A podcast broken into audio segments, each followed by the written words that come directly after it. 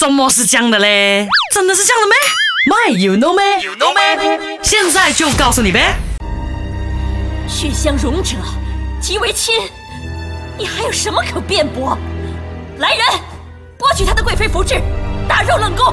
刚听到的声音片段呢，没错，就是来自于《甄嬛传》其中一幕滴血验亲啊哈！皇后呢用这样子的方法来陷害皇贵妃，哎，到底啊古装剧里头的滴血验亲可靠吗？答案是 no no no。实际上呢，我们的血呢是没有任何的遗传物质的，不仅呢在科学上毫无根据，也有不少作弊的方法哈。只要巧妙的利用清水啊、油啊或是张溶液等等物理作用，就能够让血液看是融合。合为一，所以呢，到了现在呢，如果你想确认亲子关系的话呢，必须对比父母的 DNA。现今技术最快的一天之内呢，就能够得到这个 DNA 鉴定结果，准确率呢是高达九十九点九 percent 了哈。OK，所以呢，所谓的滴血验亲是不可靠的，不要傻傻的在现代呢用这个方法来所谓的验亲了哈。